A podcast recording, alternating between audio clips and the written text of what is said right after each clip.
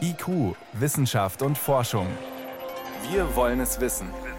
Ein Podcast von Bayern 2. Es geht hier nicht um eine Ausdehnung in irgendetwas anderes hinein, sondern um eine Ausdehnung ohne irgendwas außenrum.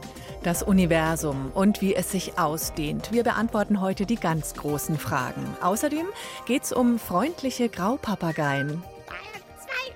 Ja, du bist später dran, genau. Und äh, wenn man nicht allen helfen kann, wie wird dann entschieden, wer das rettende Medikament bekommt? Per Zufall? Herzlich willkommen. Wissenschaft auf Bayern 2 entdecken. Heute mit Birgit Magira. Fast zwei Millionen Euro. Das teuerste Medikament der Welt hilft gegen eine sehr seltene Krankheit, einen angeborenen Gendefekt, spinale Muskelatrophie, so die Bezeichnung. Kinder, die mit diesem Genfehler auf die Welt kommen, werden meist nicht älter als zwei Jahre. Die Krankheit betrifft eines von 8000 Kindern. Sehr selten, für die einzelnen Betroffenen deshalb nicht weniger schlimm. Aber für die Herstellerfirma des Medikamentes heißt das wenige Patienten, also kleiner Markt, das muss man über den Preis reinholen. Zolgensma heißt das Mittel und eine Dosis davon kostet, um genau zu sein, 1,9 Millionen Euro.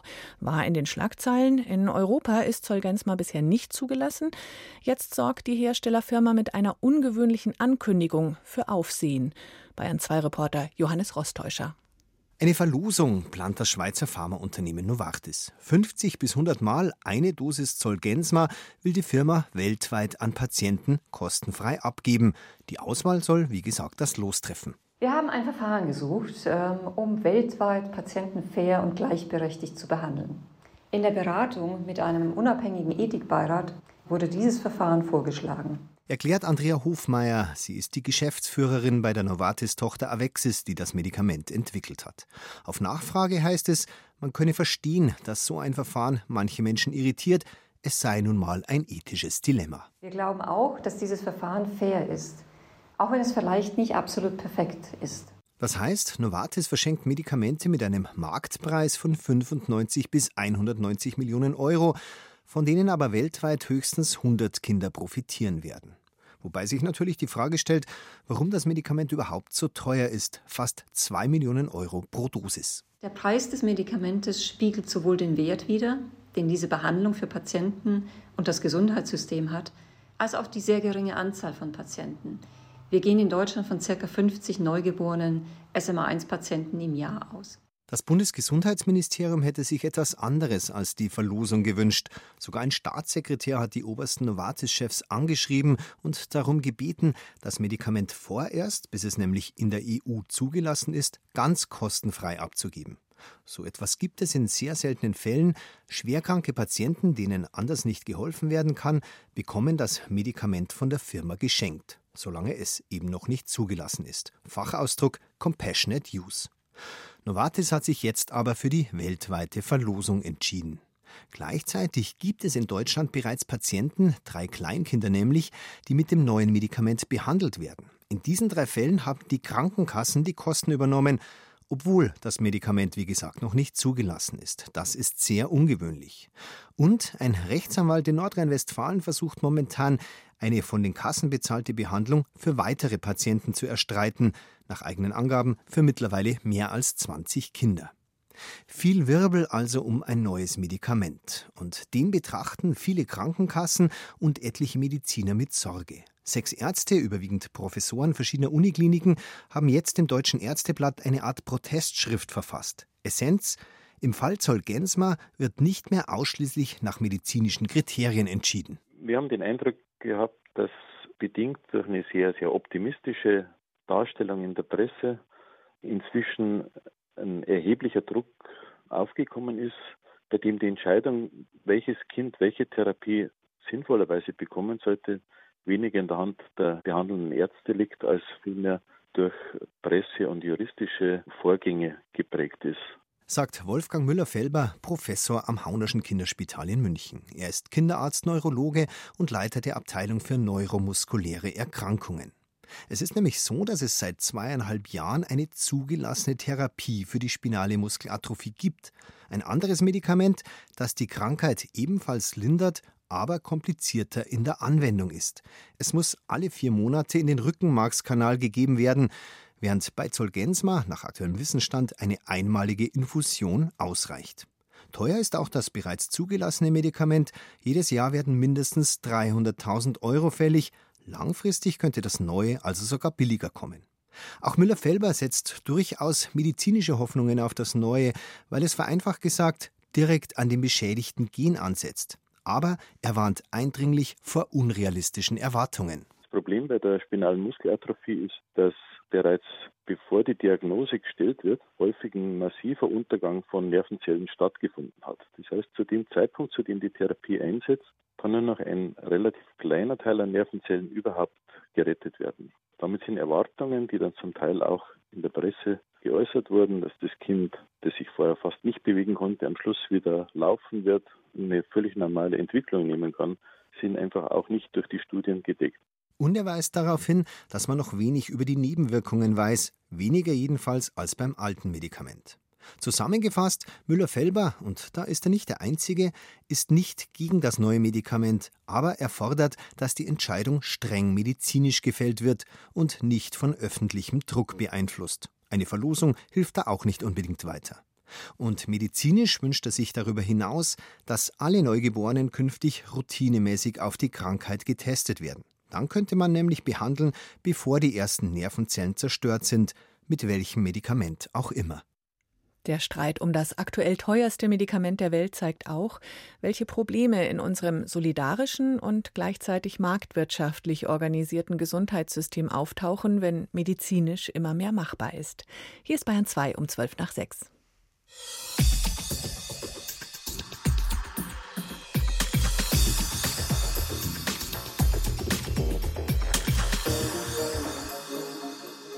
Am Anfang war der Urknall, lange her. Seitdem dehnt sich das Universum aus. So beschreiben Physiker unseren Kosmos. Und natürlich ist damit längst nicht alles erklärt. Im Gegenteil, die Fragen gehen weiter.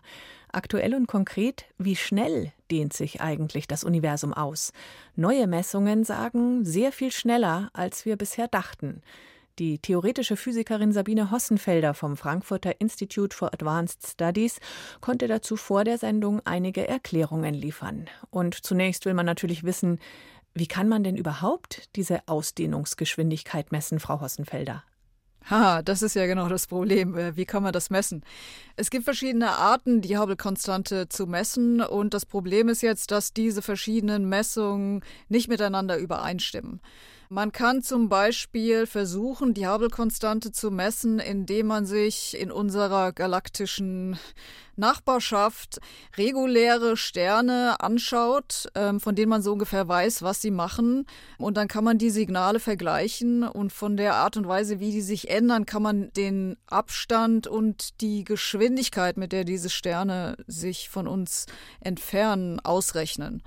Ähm, das ist so eine Art und Weise, das zu machen. Dafür kann man zum Beispiel ähm, Supernovas benutzen, die relativ regulär sind oder andere reguläre Sterne große rote Sterne oder auch äh, die sogenannten Cepheiden. Also da gibt es verschiedene Möglichkeiten. Es gibt andere Arten und Weisen, diese sogenannte Hubble-Rate zu berechnen. Zum Beispiel kann man sich den kosmischen Mikrowellenhintergrund ähm, anschauen, der überall um uns rum ist. Können Sie und kurz erklären, was das ist? Ja, der kosmische Mikrowellenhintergrund, das ist eine Strahlung, die aus dem frühen Universum übrig geblieben ist. Also im frühen Universum äh, war die ganze Materie sehr stark zusammengequetscht, ähm, also kurz nach dem Urknall im Wesentlichen. Und die kühlt dann ab und davon bleibt eine Strahlung übrig, die derzeit bei sehr niedrigen Temperaturen ist, also etwa um drei Kelvin, also kurz über dem absoluten ähm, Nullpunkt. Und die kann man messen. Und man kann nicht nur diese Strahlung messen, sondern man kann auch in dieser Strahlung kleine Temperaturschwankungen messen. Und da ist sehr viel Information drin. Und jetzt ist die Sache, dass genau wie diese Schwankung in dieser Strahlung aussieht, das sagt uns was darüber, wie sich das Universum ausgedehnt hat seit dem Urknall. Ich habe also mehrere Methoden, um diese Hubble-Konstante zu messen. Und das Problem ist ja jetzt, da gibt es anscheinend sehr unterschiedliche Ergebnisse. Offenbar dehnt sich das Universum schneller aus als bisher angenommen. Wie kommt es? Ja, das ist genau die Frage. Wie kommen diese Unterschiede? Ja, also genau, wie Sie sagen, diese verschiedenen Messungen geben verschiedene Ergebnisse. Also von der kosmischen Mikrowellenstrahlung kriegt man ein Ergebnis, das ist wesentlich kleiner als das, was man von diesen lokalen Messungen kriegt, von den Supernovas oder den äh, Cepheiden. Und äh, zwar ist der Unterschied zwischen diesen Messungen so groß, dass die Wissenschaftler es derzeit nicht mit der Messungenauigkeit erklären können. Also da kommt man nicht mehr zusammen. Einer hat Recht, einer hat Unrecht offenbar. ja, irgendwas, irgendwas passt nicht zusammen. Ja? Also ist jetzt die große Frage, woran liegt es? Ja? Könnten verschiedene Ursprünge sein für diese Diskrepanz. Äh, könnte einfach sein, dass manche von diesen Messungen falsch sind. Äh, es könnte aber halt auch sein, dass es irgendwas gibt äh, mit der Ausdehnung des Universums, was wir nicht richtig verstehen. Was bedeutet diese aktuelle neue Messung jetzt? Geht es tatsächlich schneller oder langsamer? Haben die recht? Also diese neue Messung von der Hubble-Rate mithilfe von den Gravitationslinsen, die ist so am oberen Ende. Also nach dieser Messung ist es doch eher der schnellere Wert. Der langsamere Wert ist den, den man kriegt von der kosmischen äh, Mikrowellenstrahlung. Und diese Diskrepanz ist halt nach wie vor da. Der neue Wert äh, von den Gravitationslinsen passt aber ganz gut zusammen mit den anderen lokalen Messungen von den Supernovas zum Beispiel. Nehmen wir an, die haben jetzt recht, die mit der neuen Messung. Das heißt, es würde sich sehr viel schneller ausdehnen als bisher angenommen. Was hätte das für Konsequenzen? Also für uns hat das erstmal keine Konsequenzen. Ähm, das hat vor allen Dingen Konsequenzen, wenn Sie an dem Thema arbeiten. Dann haben Sie halt jetzt einen neuen Parameter, äh, müssen Ihre Daten nochmal neu analysieren.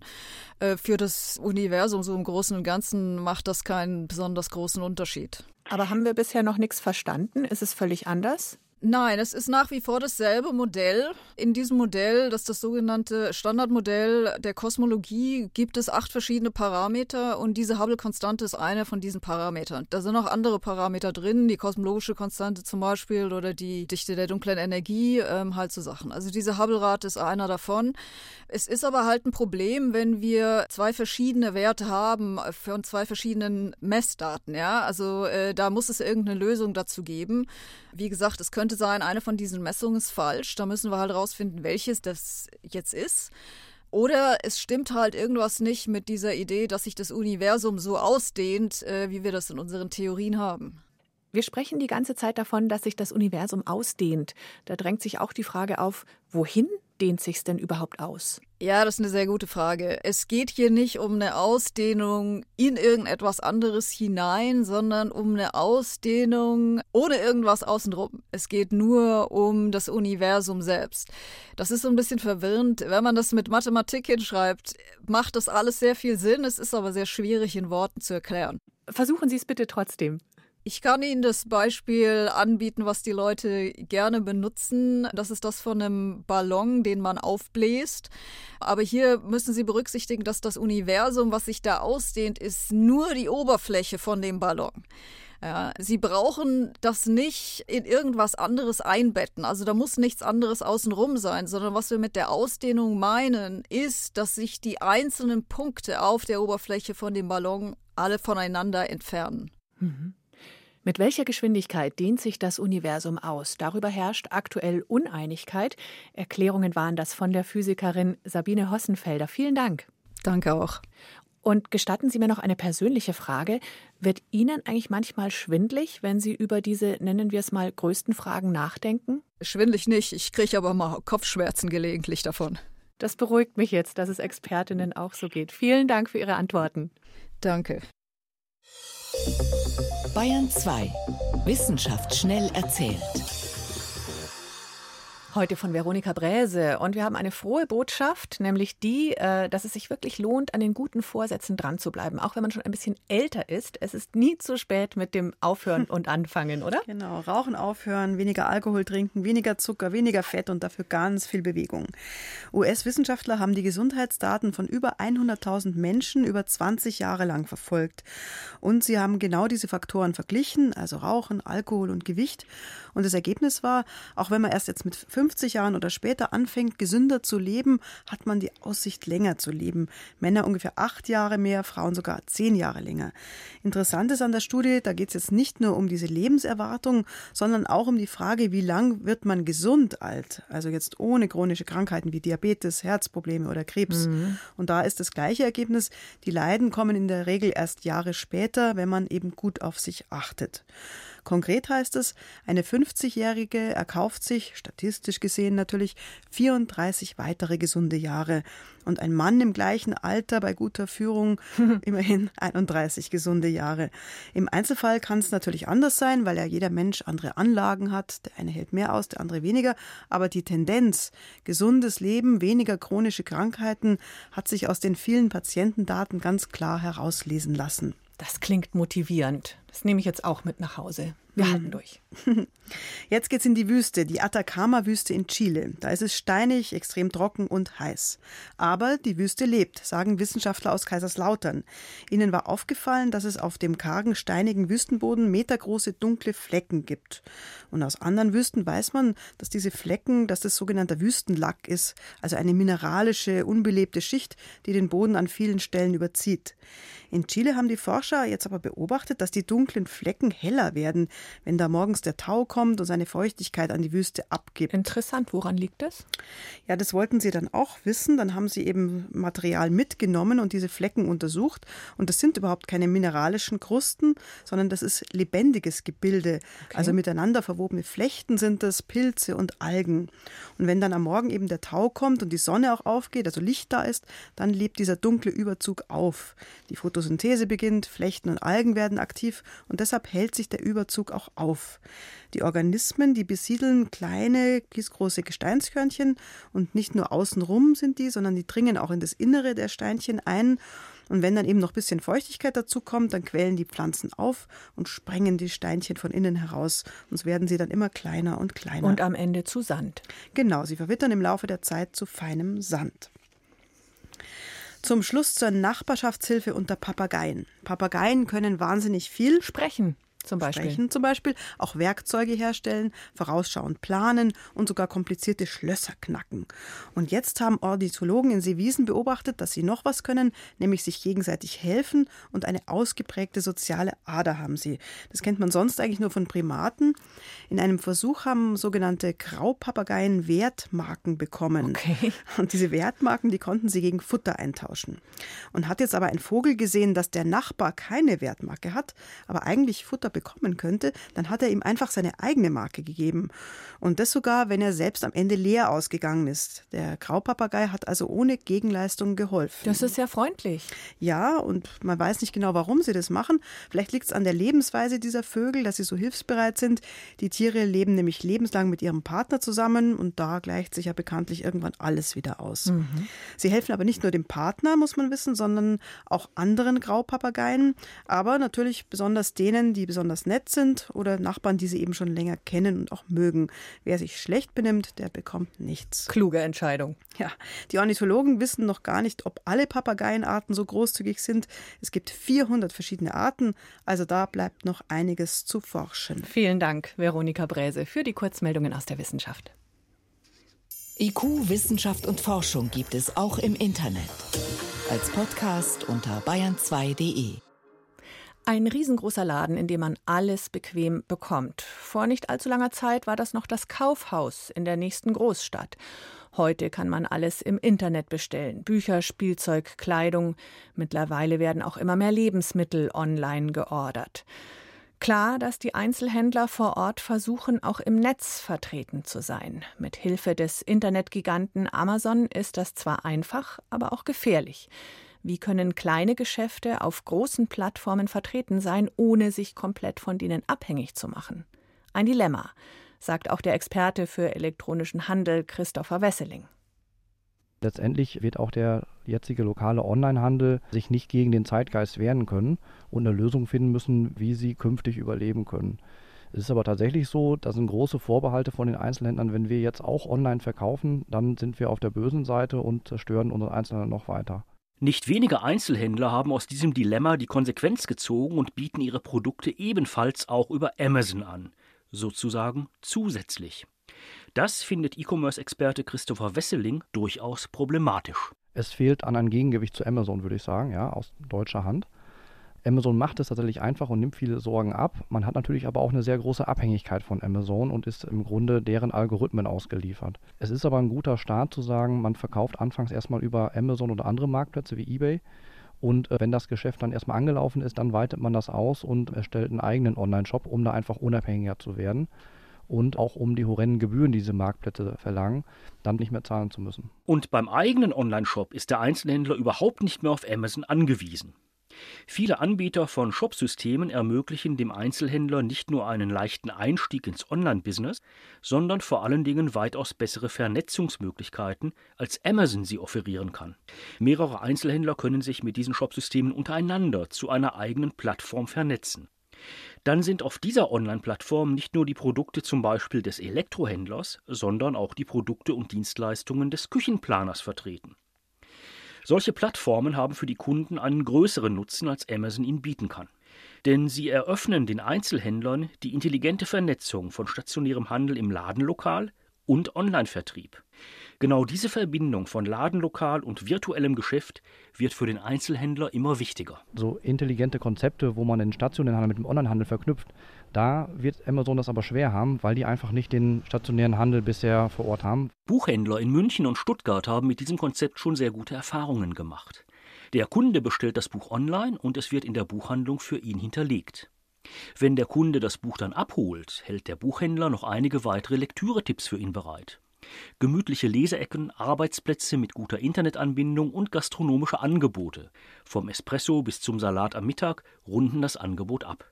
So kommen die Kunden gern wieder ins Ladengeschäft. Nach Hause liefern lassen sie sich das bestellte Buch nur, wenn es gar nicht anders geht. Diese alternativen Shopsysteme können Produkte mit Dienstleistungen aber noch viel weitergehender vernetzen.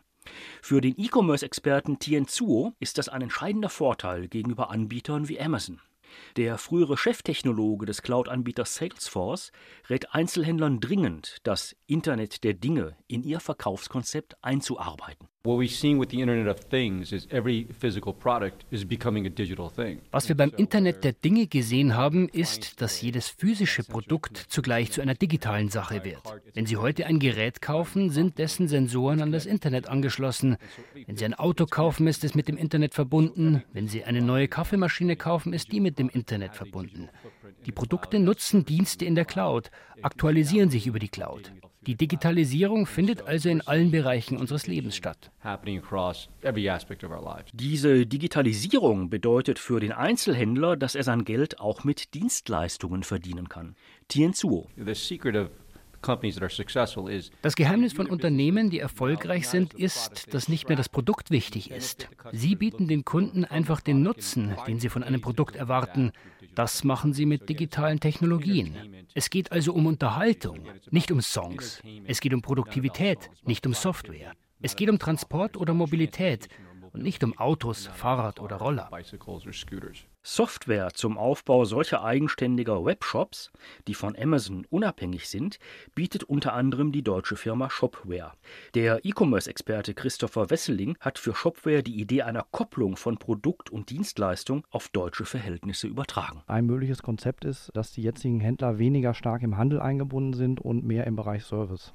Man kann sich zum Beispiel so vorstellen, dass der Händler im Grunde nur noch einen Showroom hat und die Artikel von dem Hersteller dort präsentiert, die eigentliche Auslieferung aber dann über den Online-Shop oder den E-Commerce-Kanal erfolgt und der Händler dann eher beratend oder für die Installation, Konfiguration der Geräte oder Hardware dann zuständig ist. Leerstände und viel Lieferverkehr, das sind die unangenehmen Nebenwirkungen des Internethandels. Über die Zukunft lokaler Einzelhändler im World Wide Web berichtete Peter Welchering. Danke fürs Zuhören, sagt Birgit Magira.